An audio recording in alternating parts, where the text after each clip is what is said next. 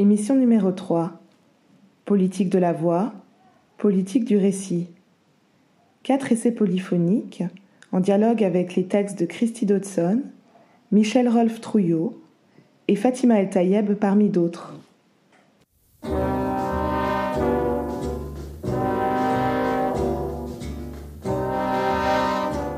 Histoire unique, histoire construite, les avis divergent. La montagne est verte, chérie, la montagne verte. Tu connais Victor Schulcher Non, j'en ai jamais entendu parler. Bienvenue dans la thématique clé de ce podcast, plongée dans les silences de l'histoire. Journal Soir 3, 22 juillet 2004. Nulle terre française ne peut plus porter d'esclaves. C'est grâce à cet homme, Victor Schulcher, humaniste épris de justice et républicain ardent, que l'esclavage a été aboli. Aimé Césaire, homme politique et écrivain martiniquais. Il ne faut pas ramener toute l'abolition à l'action de Victor Schellcher. Il ne faut pas non plus sous-estimer son action.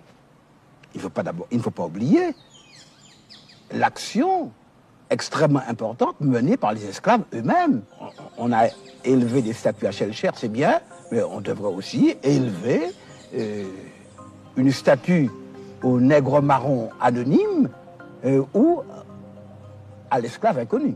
Imanier Dalila Daniel, artiste martiniquaise. C'est vrai que l'abolition de l'esclavage aurait dû être l'un des plus grands moments de l'histoire de France.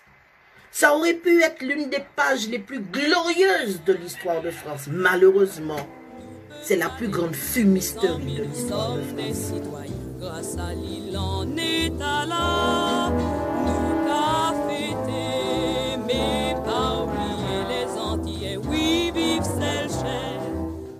La confrontation des audios montre la pluralité des points de vue, les différentes manières de raconter l'histoire.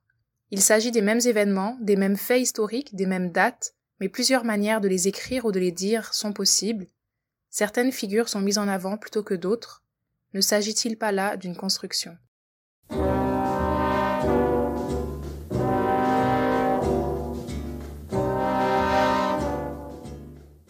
Donc, si je comprends bien, l'histoire serait une construction. Mais à quel niveau? Et comment se construit-elle? Alors il faut distinguer deux moments dans la construction de l'histoire, c'est au moment de la production de l'histoire et au moment de sa diffusion. Au moment de la production de l'histoire, c'est pas un processus neutre. La personne qui écrit l'histoire est aussi prise dans l'histoire, elle est influencée par les récits qui l'entourent, par les approches dominantes dans la branche, et aussi par des contraintes structurelles, par exemple la question des financements, de pour quel sujet de recherche on peut avoir des moyens. Et puis ensuite, la production de l'histoire, c'est toujours aussi une production de silence. On ne peut jamais tout dire. Et euh, si on se base sur l'historien et anthropologue haïtien Michel Rolf Trouillot, il y a quatre moments de silence dans l'histoire. Deux qui sont avant le travail de l'historien et deux qui sont inhérents au travail de l'historien ou de l'historienne. Donc les deux avant, c'est dans la création de sources et dans la création d'archives. C'est-à-dire que les différentes personnes, les différents événements qui se passent dans l'histoire vont pas forcément laisser créer des traces qui vont pouvoir être collectées par un historien ou une historienne ensuite pour écrire l'histoire. Ça s'articule également avec la question de l'écrit, de l'oral, savoir les paroles de qui vont parvenir jusqu'à nous et quelles autres paroles vont être perdues. Et de la même manière, dans les archives, certaines de ces sources, une fois qu'elles ont été créées, vont être archivées, vont être classifiées, vont être conservées, et d'autres vont se perdre comme non importantes ou pas nécessaires. Et ensuite, pendant le travail de l'historien, donc une fois qu'on a pu retrouver ces archives et ces sources, on va choisir, on va créer des récits. Donc on va articuler différents événements, différents personnages pour faire un sens. Et ensuite on crée de l'histoire, c'est-à-dire qu'on va insuffler des significations dans ce processus. Et à chacun de ces niveaux, on choisit certaines choses, on se fait des sélections. Ok, donc l'histoire est fatalement incomplète. Doit-on dire du coup qu'elle est fausse? Alors ça serait un peu trop loin. Elle n'est pas forcément fausse, mais elle est jamais complètement vraie. Il manque toujours des aspects. Écrire l'histoire, c'est fatalement sélectionner des événements qu'on considère importants, des personnages qu'on considère importants, c'est créer des liens de causalité, et on ne peut jamais dire l'entier des choses qui sont passées à un moment donné, dans un contexte donné. Mais donc comment on fait pour comparer des histoires incomplètes? Comment estimer laquelle est la meilleure? Alors, une des pistes qui est liée à un des problèmes fondamentaux, c'est que certaines choses ont tendance à être systématiquement oubliées, alors que d'autres sont largement valorisées. Quand on parle de la contribution des femmes, des personnes de couleur, des pauvres, des travailleurs, des travailleuses, etc. à l'histoire, on se rend compte que ça ne fait pas si longtemps qu'on y prête attention. Et que l'histoire peut aussi servir à reproduire et perpétuer des rapports de domination, de genre, de classe, de race, de nationalité, etc. C'est souvent les élites d'une époque qui écrivent les sources, qui choisissent les archives, et dont l'histoire va ensuite être mise dans les narratifs et dans les significations, si on veut reprendre la classification de Trouillot. Et donc l'histoire sert souvent les élites d'une époque pour valoriser leur propre position de pouvoir dans une société. Et donc comment on fait pour faire mieux? Pour écrire une histoire qui ne serve pas uniquement les intérêts des groupes dominants et qui donne une place aux groupes négligés? Alors pour l'historien ou l'historienne, il a besoin d'avoir vraiment de faire vraiment attention aux, aux limites de sa production, avoir conscience de sa propre inscription dans l'histoire. Au moment où j'écris l'histoire, et je suis moi-même acteur actrice de l'histoire. Et il y a aussi besoin d'avoir conscience des limites de ses sources et de ses archives et de se douter de qui les a écrites, comment elles ont été écrites, pour qui elles ont été écrites, qui sont des questions très normales en histoire, mais où il y a de la marge de manœuvre pour aller plus loin. Et il y a aussi des choix quand on écrit l'histoire, on peut choisir de mettre en avant certains personnages, certaines voix de l'histoire. Et un bon exemple, c'est le travail de Myriam Paris, qui est historienne, qui s'intéresse à l'histoire de la Réunion, et dans sa thèse, elle parvient à nous donner accès à la vie d'Elisa, qui est une jeune femme réduite en esclavage, employée comme nourrice à la Réunion. Et typiquement, ça, c'est une vie, des enjeux, des souffrances, des violences subies, auxquelles on donne rarement une place dans l'histoire. Donc c'est possible, mais ça demande d'aller vraiment creuser les sources et chercher les traces de ces vies qui ont été mises de côté. Ok, et tu parlais au début de la diffusion de l'histoire. C'est quoi son rôle? Enfin, De quelle manière contribue-t-elle à la construction de l'histoire? Alors, une fois le travail d'écriture de l'histoire accompli, que ce soit dans les universités ou en dehors, il y a la question de donner son accès à d'autres personnes. Et là, il y a probablement trois principaux canaux de diffusion, qui sont les médias, qui parlent parfois de recherche historique, les manuels scolaires, qui fournissent la principale source de connaissances historiques pour une bonne partie de la population, et la politique mémorielle de l'État, c'est-à-dire le choix des noms de rues, des statues, des événements, d'actes symboliques. Et là, on a une nouvelle sélection qui a lieu. Certaines lectures de l'histoire vont arriver jusqu'au grand public, vont être consacrées par les manuels, par la politique mémorielle, et d'autres vont rester euh, dans des cercles et des sphères restreintes de personnes qui sont intéressées à la question à l'origine. nous tout est enchaîné le monde civilisé dit nous, oui c'était l'esclavage. On joue la joie éclatée, nous mandait ça qui dit.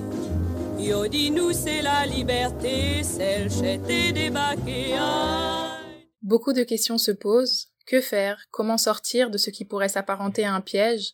Comment ne plus être recruté par des discours dominants? Il est de notre responsabilité de chercher plus loin que ce qu'on nous enseigne pour se rapprocher de la réalité et d'être conscient que l'histoire est construite. Elle est construite par l'homme. Il y a une histoire, mais plusieurs manières de la raconter et de l'enseigner. Soyons conscients qu'il existe des espaces de savoir alternatifs qui proposent d'autres approches permettant peut-être d'avoir une histoire plus objective, une histoire qui redonne de la place aux sujets subalternes et qui n'est pas informée des rapports de pouvoir hégémoniques. En effet, l'histoire qui est construite par les puissants, par les dominants, perpétue un schéma contribuant à maintenir des rapports de pouvoir, de domination, de race, de genre et de classe. Jusqu'aujourd'hui, ces rapports sont contestés, notamment par des courants comme le féminisme noir ou les courants postmodernes qui visent à remettre des vérités établies dans leur contexte de création, dans les contextes historiques et sociaux qui les ont déterminés.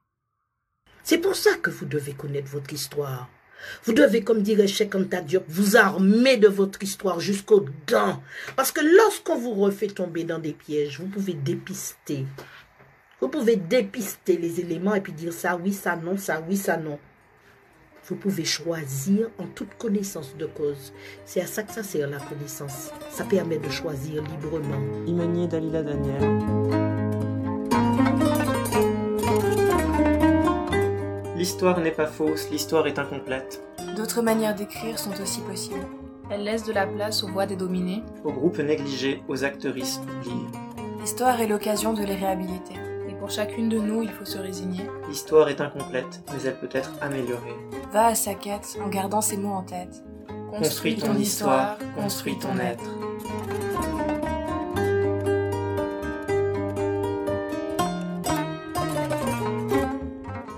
podcast réalisé par Aïcha Weibel et Gaëtan Colussi, avec les voix de Lucille et de Henri, dans le cadre du cours de théorie critique de la race et de la postcolonialité, décembre 2020.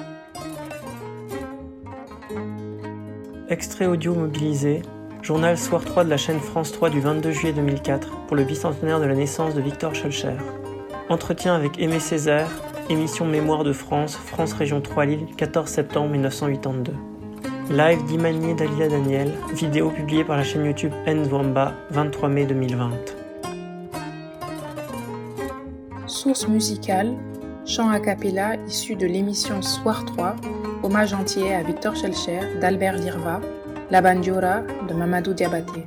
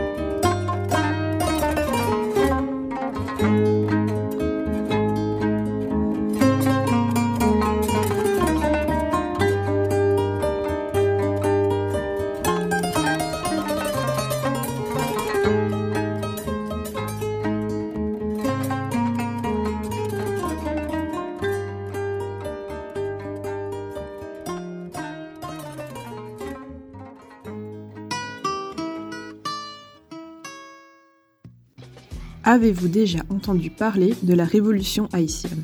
Oui? Non? Si vous n'en avez jamais entendu parler, vous n'êtes pas les seuls. Ce n'est généralement pas ce que l'on apprend à l'école, ni dans les manuels d'histoire. On n'en entend pas parler à la télévision et ce n'est pas un événement commémoré en Occident. Nous-mêmes, en tant que futurs académiciens et académiciennes en sciences sociales, nous n'en savions rien. Ou alors, nous ne lui donnions que peu d'importance. Par contre, si on vous dit Révolution française ou guerre d'indépendance américaine, vous savez de quoi on parle, non? Ou mieux encore, vous sauriez peut-être les expliquer dans les grandes lignes. Pourtant, la Révolution haïtienne a sa place parmi ces moments profondément historiques qui ont contribué à façonner le monde occidental moderne que l'on connaît aujourd'hui. Voltaire et Guevara, mon histoire est écrite par Franz Fanon et par Sankara. On y arrivera malgré les différences et les enclaves. C'est l'histoire d'un peuple au cœur de roi et au sang d'esclaves. Youssoufa, Noir Désir. Pourquoi la révolution haïtienne n'est-elle donc pas connue, racontée ou entendue? Fait-elle l'objet d'une invisibilisation et d'une silenciation? Et si oui, qui sont les responsables? Comment rétablir ce manquement dans l'histoire globale? Ce sont autant de questions dont nous aimerions discuter dans les dix prochaines minutes. Mais avant, laissez-nous vous présenter en quelques mots cette révolution haïtienne. Avant de devenir indépendante, la colonie d'Haïti est la plus riche et prospère des colonies françaises. Haïti est le plus grand producteur mondial de sucre, ce qui implique un énorme besoin de main-d'œuvre, transportée de force principalement du Congo. En 1791, la révolution éclate parmi les esclaves sous le commandement de Toussaint Louverture, un affranchi. Elle se termine en 1804 par la victoire des anciens et anciennes esclaves menée par Jean-Jacques Dessalines contre l'armée impériale française. Haïti obtient son indépendance et devient la première république noire du monde une république anticolonialiste, anti-esclavagiste et profondément égalitaire. Extrait de l'acte d'indépendance d'Haïti, Fania Noël. Le général en chef au peuple d'Haïti. Citoyens, ce n'est pas assez d'avoir expulsé de votre pays les barbares qui l'ont ensanglanté depuis deux siècles. Ce n'est pas assez d'avoir mis un frein aux fractions toujours renaissantes qui se jouaient tour à tour du fantôme de liberté que la France exposait à vos yeux. Il faut, par un dernier acte d'autorité nationale, assurer à jamais l'empire de la liberté dans le pays qui nous a vu naître. Il faut ravir au gouvernement inhumain qui tient depuis longtemps nos esprits dans la torpeur la plus humiliante tout espoir de nous réasservir. Il faut enfin vivre indépendant ou mourir. Indépendance ou la mort, que ces mots sacrés nous rallient, qui soient le signal des combats et de notre réunion. Pour aller plus loin, si l'histoire d'Haïti vous intéresse, nous vous recommandons la lecture d'auteurs et d'autrices d'origine haïtienne, tels que Jean-Claude Martineau, Claudie Delnay, Chantal Vernat Michel Auriol.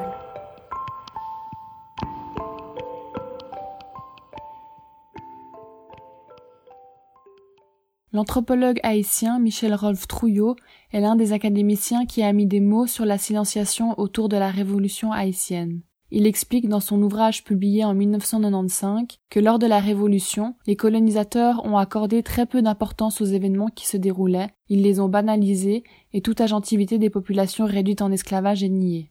Cette absence de compréhension a ensuite impacté les historiens qui eux aussi ont banalisé ou effacé la révolution haïtienne de leur ouvrage. À ce propos, nous voulions vous proposer un bref extrait de la professeure et spécialiste des études postcoloniales et décoloniales Gurminder Bambra qui montre parfaitement comment la portée universelle de la révolution haïtienne est niée.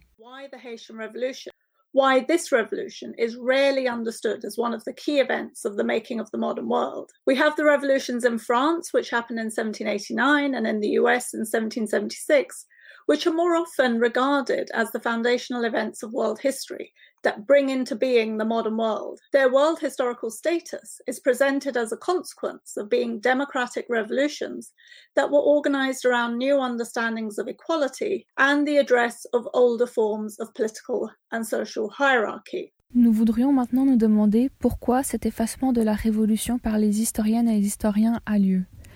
Selon le célèbre poète Aimé Césaire, l'Europe se raconte l'histoire du colonialisme à partir de son propre point de vue, qu'elle prétend être universelle, et ne reconnaît donc pas qu'il est constitué de ce qu'il appelle des fausses valeurs. Ce qu'en réalité j'avais confusément compris et senti, comme peuvent le faire les enfants, que nous étions dans un monde de fausses valeurs et tout simplement que nous avions hérité des valeurs qu'avaient inventées, été inventées à l'usage des colonies par la classe dominante. C'est ça qui est, vrai. Et alors moi, ma révolution, précisément, ça a été Selon Gourminder Bambra, notre compréhension de la modernité est eurocentrée et ne permet pas de prendre en compte les processus de domination, de colonisation et de mise en esclavage qui ont permis à l'Europe de se développer. Pour montrer à quel point nous assistons encore de nos jours à ce qu'elle nomme une colonisation de la connaissance, elle pointe alors du doigt les historiens occidentaux blancs, tels que Hobsbawm, spécialistes de l'histoire globale ou des révolutions, qui n'ont accordé que peu d'importance à la révolution d'Haïti. Par exemple, seulement trois pages lui sont consacrées sur un ouvrage de plus de mille pages, toujours en les décrivant comme une conséquence des révolutions françaises et américaines.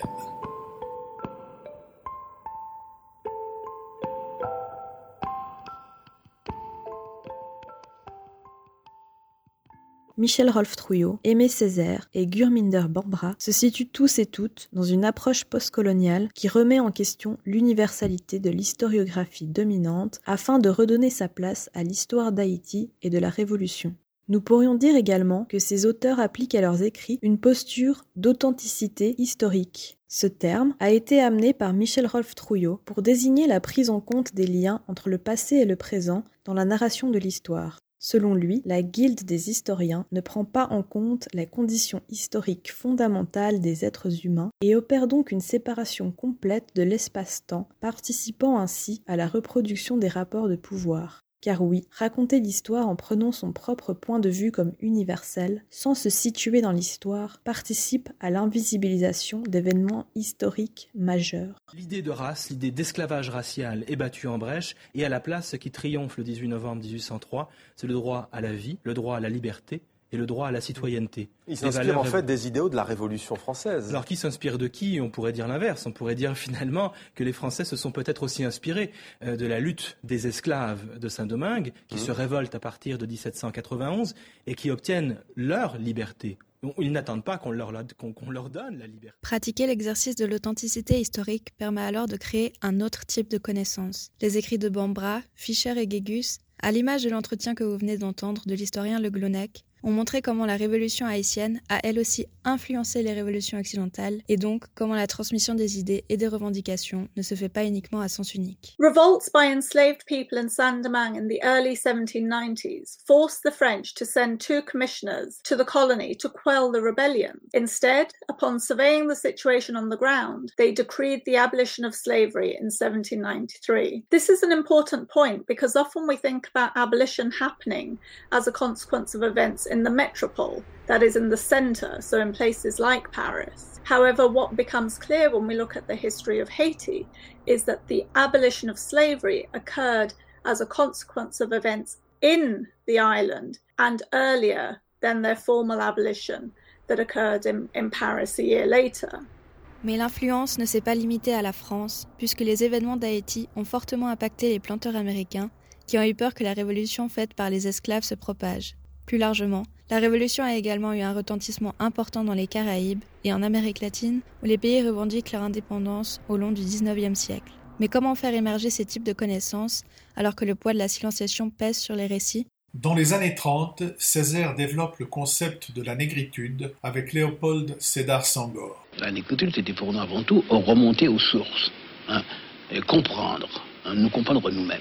Ah ben, nous ne pouvons pas nous comprendre nous-mêmes si nous, nous, si ne nous situons pas dans le grand courant euh, de la pensée africaine. La pensée de la négritude remet en question le discours colonial qui dépossède les peuples noirs de leur agentivité et de leur histoire. Elle constitue un point de départ pour critiquer l'historiographie dominante et faire émerger de nouvelles subjectivités en créant un lien entre le passé et le présent. Nous mène capital pour, si on veut comprendre la situation actuelle des Antilles, la traite phénomène très important si on veut comprendre également euh, la naissance et le développement du capitalisme en France. Il ne faut pas oublier euh, le rôle qu'a joué la traite euh, dans ce qu'on appelle l'accumulation primitive.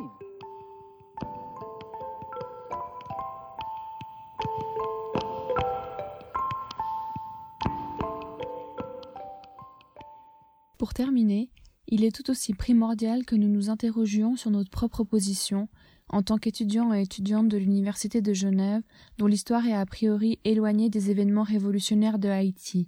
Mais l'est-elle vraiment? Cette histoire fait directement partie de notre présent, puisqu'elle a participé à fonder les valeurs que l'Occident présente comme siennes la liberté, la démocratie, l'égalité. S'intéresser à la révolution haïtienne, mais aussi à l'ampleur de sa silenciation, c'est aussi tenir compte de la face cachée de notre modernité, le colonialisme, le racisme et l'esclavage. C'est donc avoir toujours conscience que passé et présent se répondent et que ce qui nous semble une évidence nous provient en fait d'histoires biaisées et intéressées. Toutes et tous, nous pouvons contribuer à la décolonisation de la connaissance en remettant en question les savoirs hégémoniques prétendument universels. En sachant cela, quels sont les autres événements que nous ignorons encore sous nos latitudes? Ceux qui n'ont pas été racontés ou ceux qui n'ont pas été entendus? Tendons l'oreille, instruisons-nous et écoutons celles et ceux dont on a tué les récits et les combats. Ce podcast vous a été raconté par Ellie, Vinciane, Clara et Mika dans le cadre du cours Théorie critique de la race et de la postcolonialité donné par Noémie Michel à l'Université de Genève.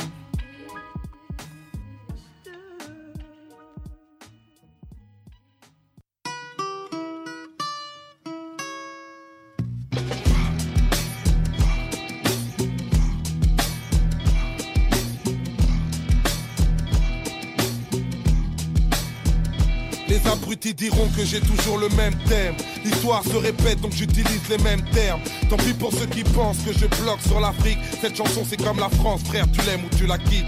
Les dilemmes de la street quand les frères se bim bim. Les Renois crèvent à la suite pour des rêves de bling bling. Et forcément, je nique tous les colons du club qui voulaient me faire oublier tout l'or qu'ils m'ont volé avec une carte gold. Noir et le code, certaines luttes nous terrassent. La négritude c'est une histoire de culture, pas une question de race. Et ça dérape quand l'espoir se meurt. Où est le devoir de mémoire si l'histoire souffre d'Alzheimer? Dans la clameur, pour mes gens, la terre est grande. Mais rien qu'on s'extermine à pas de guerre éthique et guerre des gangs. Je les sangs quand la peur et le temps éclatent. C'est l'histoire d'un peuple au cœur de roi et au sang d'esclaves.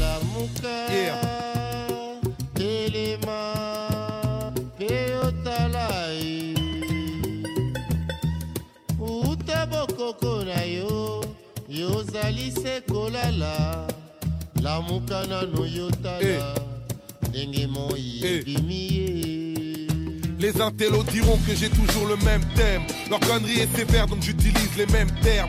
Passe à l'offensive, je les laisse parler du mal. Africain jusqu'aux gencives, normal de broyer du noir.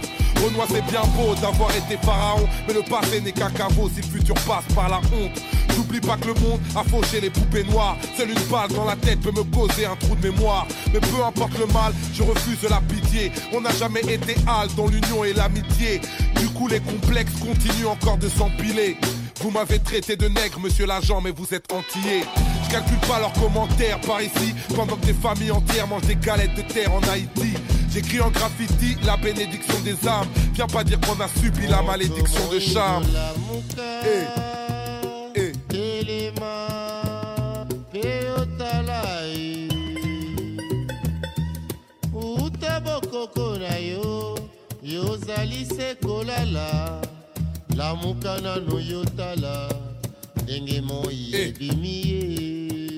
Les médias vous diront que j'ai toujours le même thème. Ils changeront mes paroles sans reprendre les mêmes termes.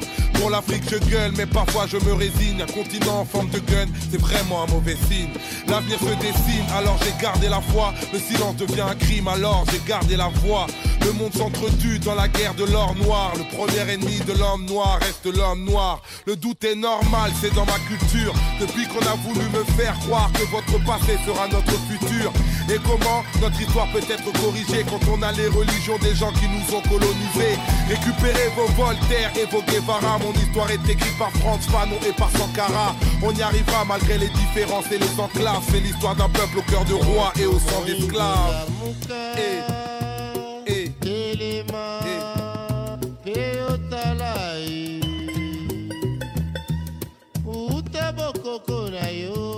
yozali se kolala lamuka nano yo tala ndenge moi ebimi ye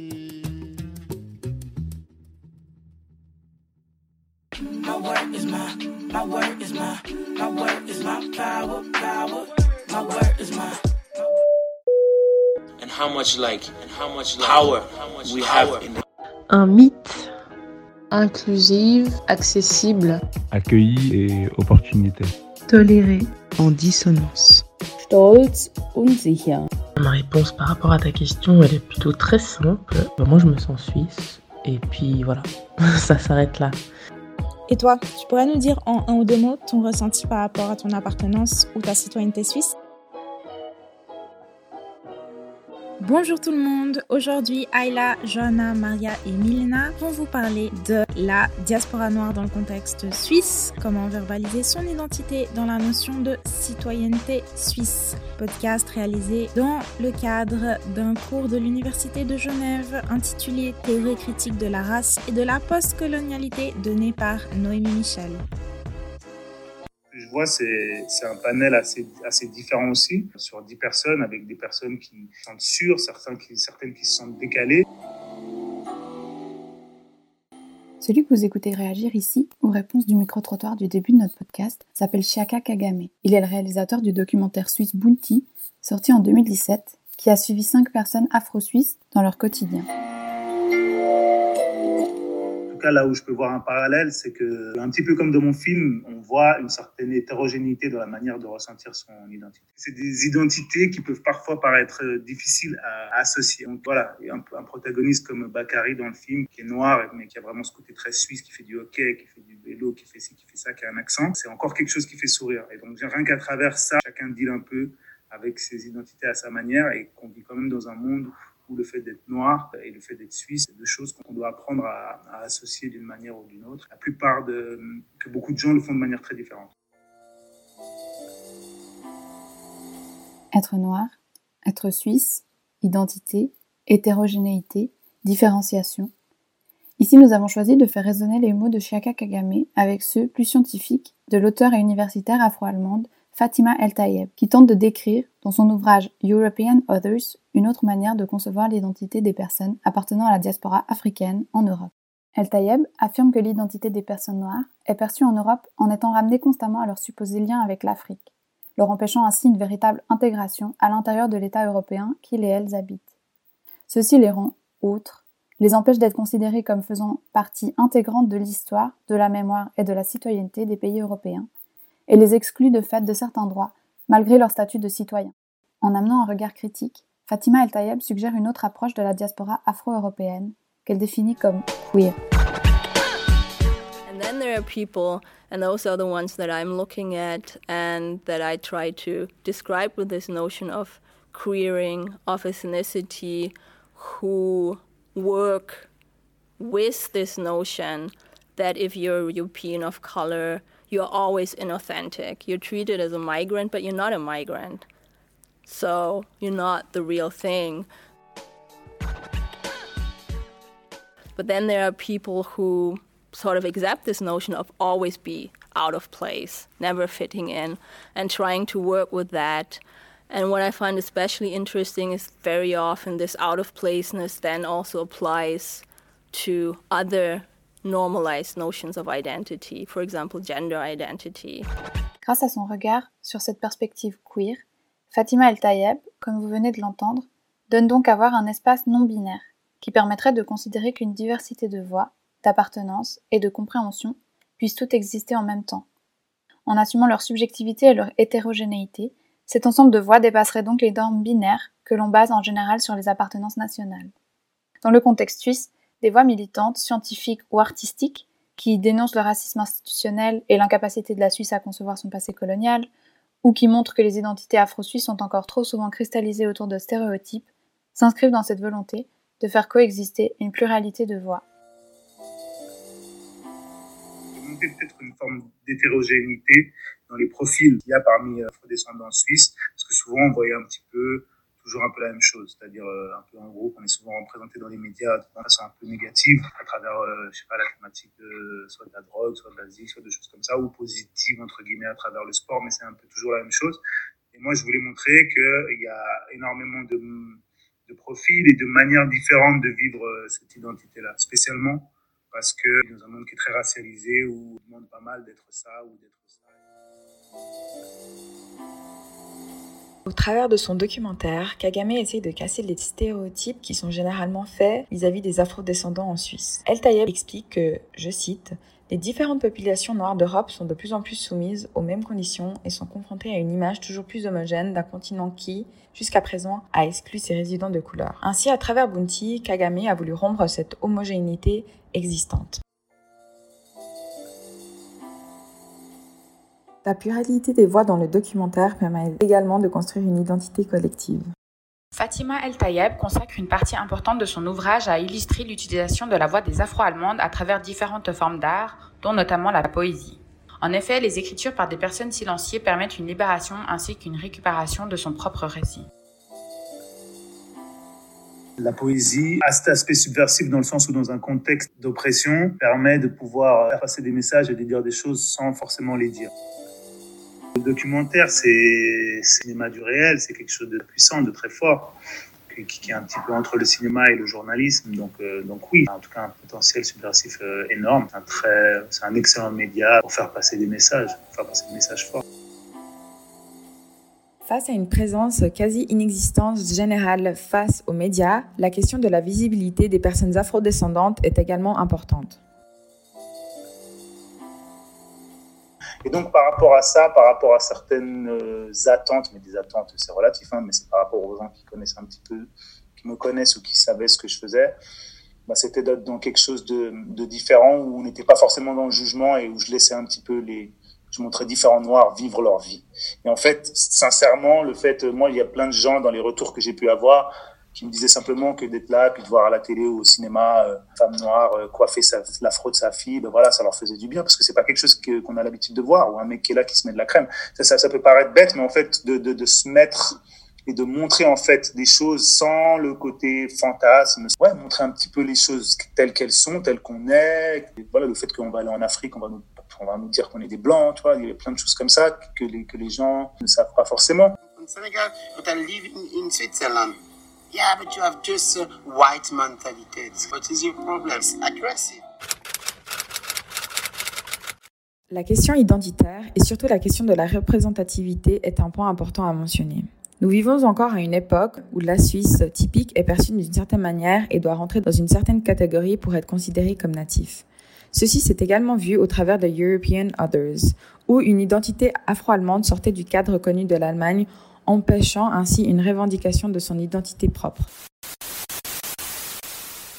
If you show your Africanness in Switzerland, people will respect you more than if you try to be Swiss, because the Swiss will never really accept you as one of them. They see you as a black man from Africa who lives in Switzerland.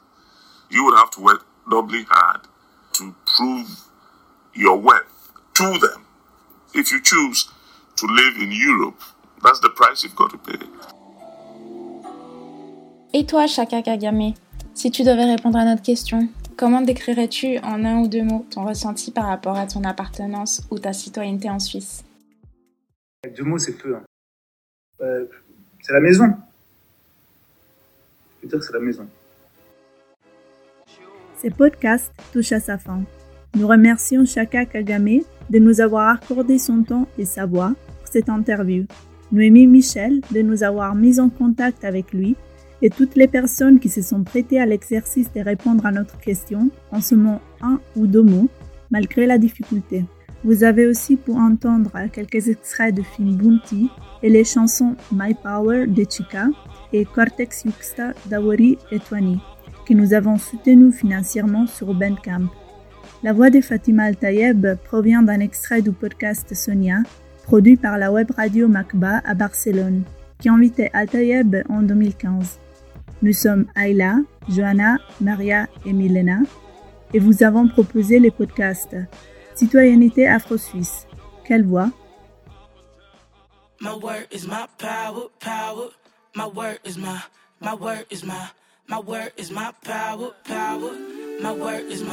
My word is my, my word is my power, power. My word is my, my word is my, my word is my power, power. My word is my, okay, let me paint a picture of an A1 world.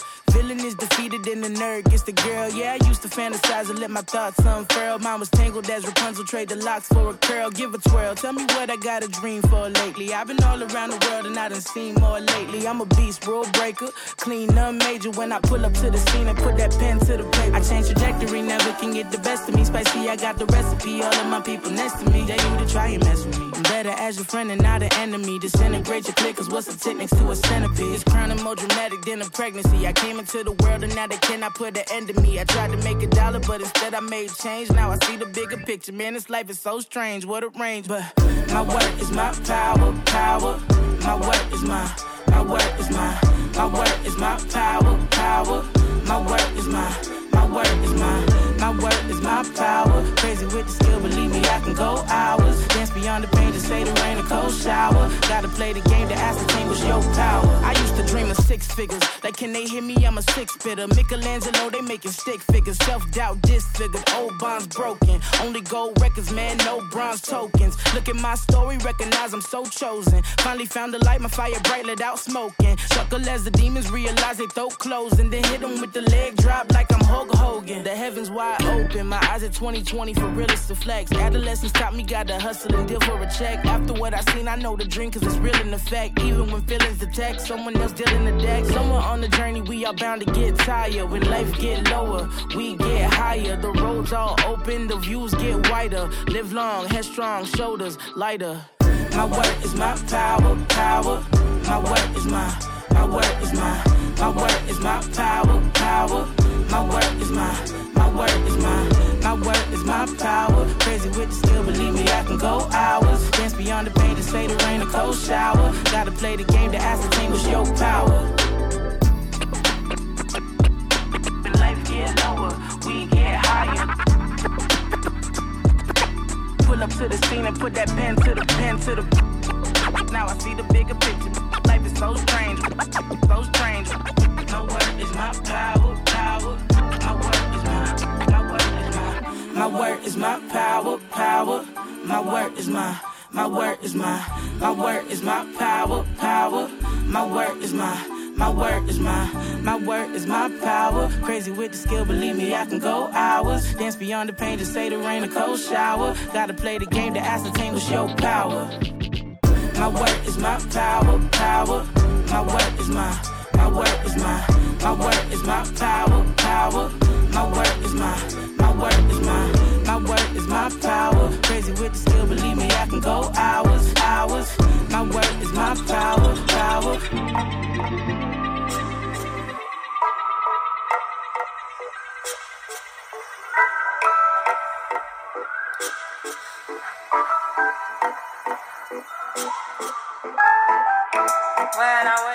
Bonjour, nous sommes le groupe Porte-Voix Amphigorique.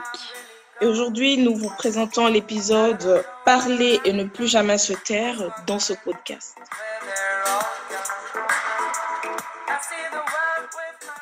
Poetry, again and again, appears as key in making the identity first thinkable and then speakable. On va parler de la puissance de la poésie comme espace de création de l'identité. Dans ce podcast, nous allons essayer de répondre à quelques questions, à savoir comment l'identité se construit en Europe pour des femmes afrodescendantes, comment font-elles pour s'affirmer dans une culture dominante qui les ignore en niant leur identité, comment l'art peut-il être utilisé comme une force d'affirmation, quelles sont les voix qui vont émerger? Et surtout pourquoi émergent-elles?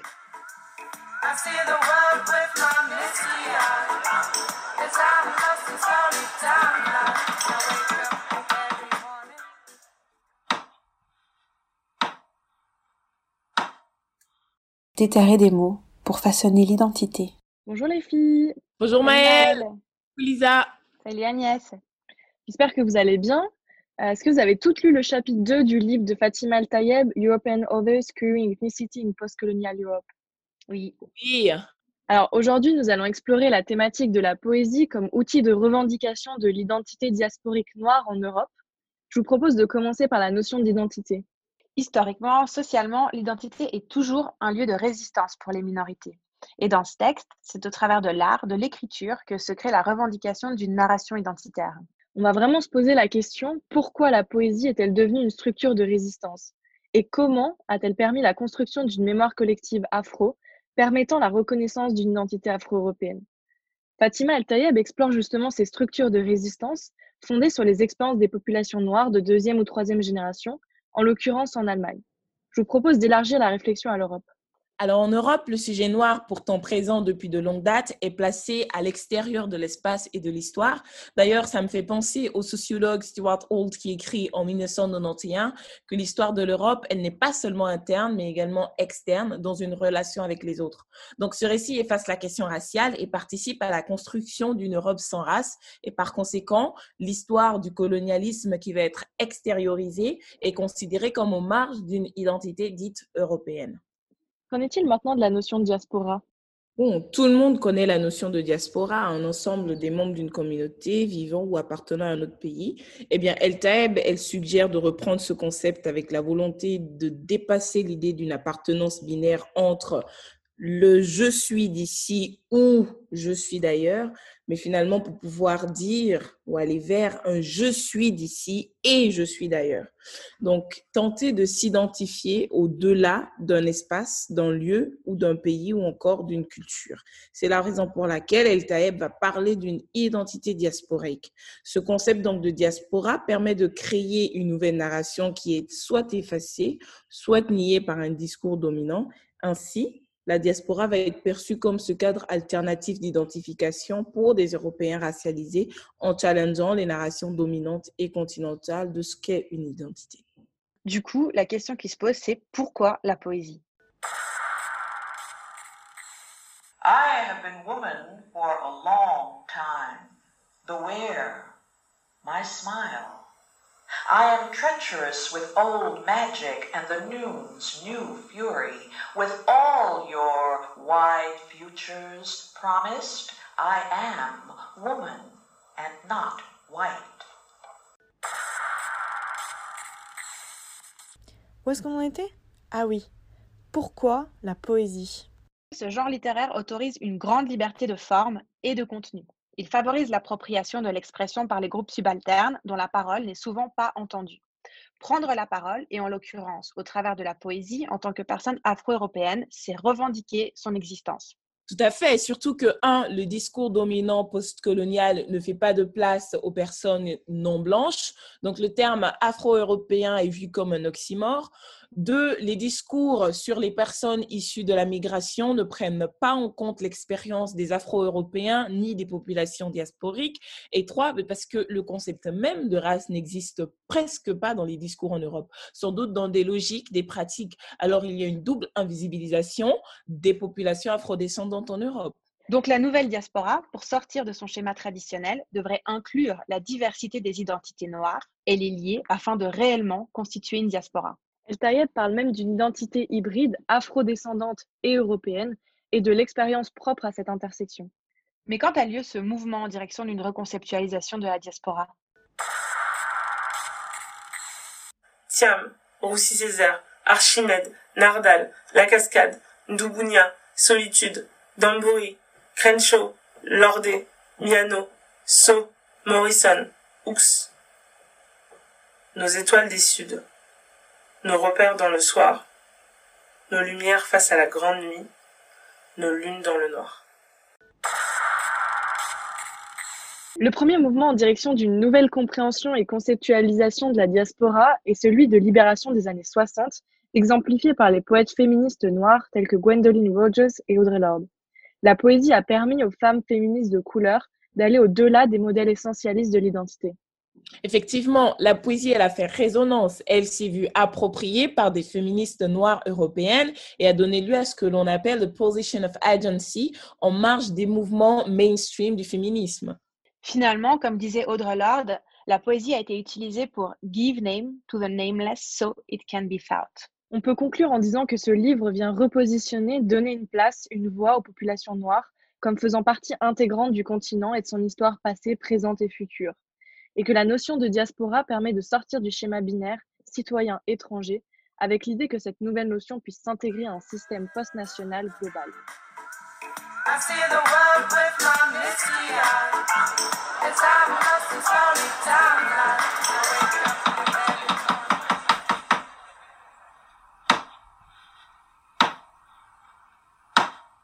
Après le silence, des voix.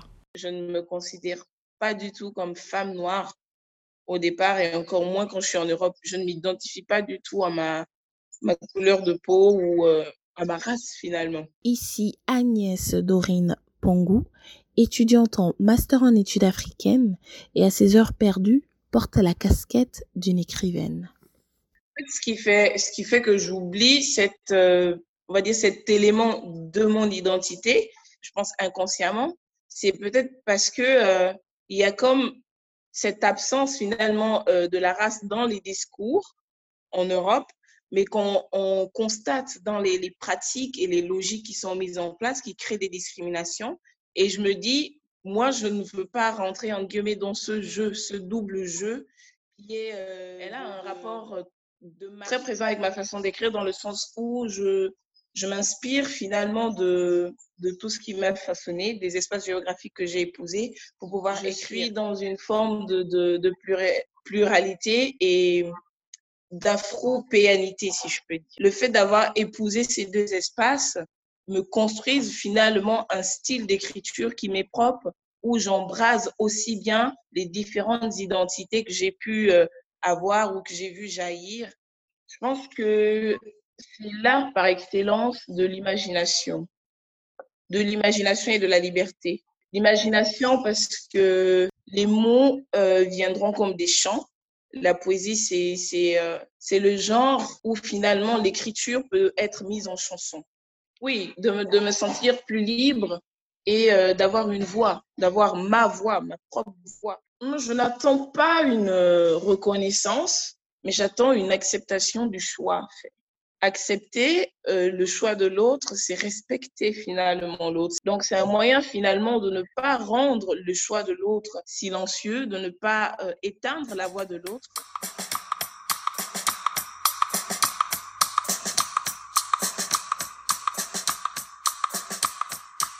Pour conclure, dans ce podcast, nous avons abordé la politique de la voix par le biais de la narration d'identité afrodescendante en Europe. Nous avons construit notre réflexion à partir de l'expérience de femmes qui utilisent l'art afin de faire émerger des nouveaux récits, les leurs. Elles ont parlé et nous les entendons. L'idiome race est absent dans les discours en Europe et on n'admet pas qu'il soit enraciné dans l'histoire présente de ce continent. Finalement, la poésie devient cet espace natif d'une identité. Elle déterre les mots et façonne des existences.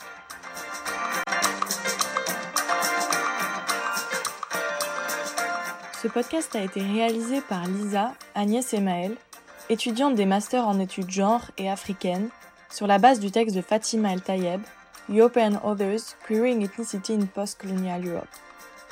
Sources musicales et lectures poétiques, Ce MacDub, Every Morning, Audre Lord, A Woman Speaks, Qui est Miss, À nos humanités révoltées et Fela Kuti. Interview d'Agnès Dorine Pongo.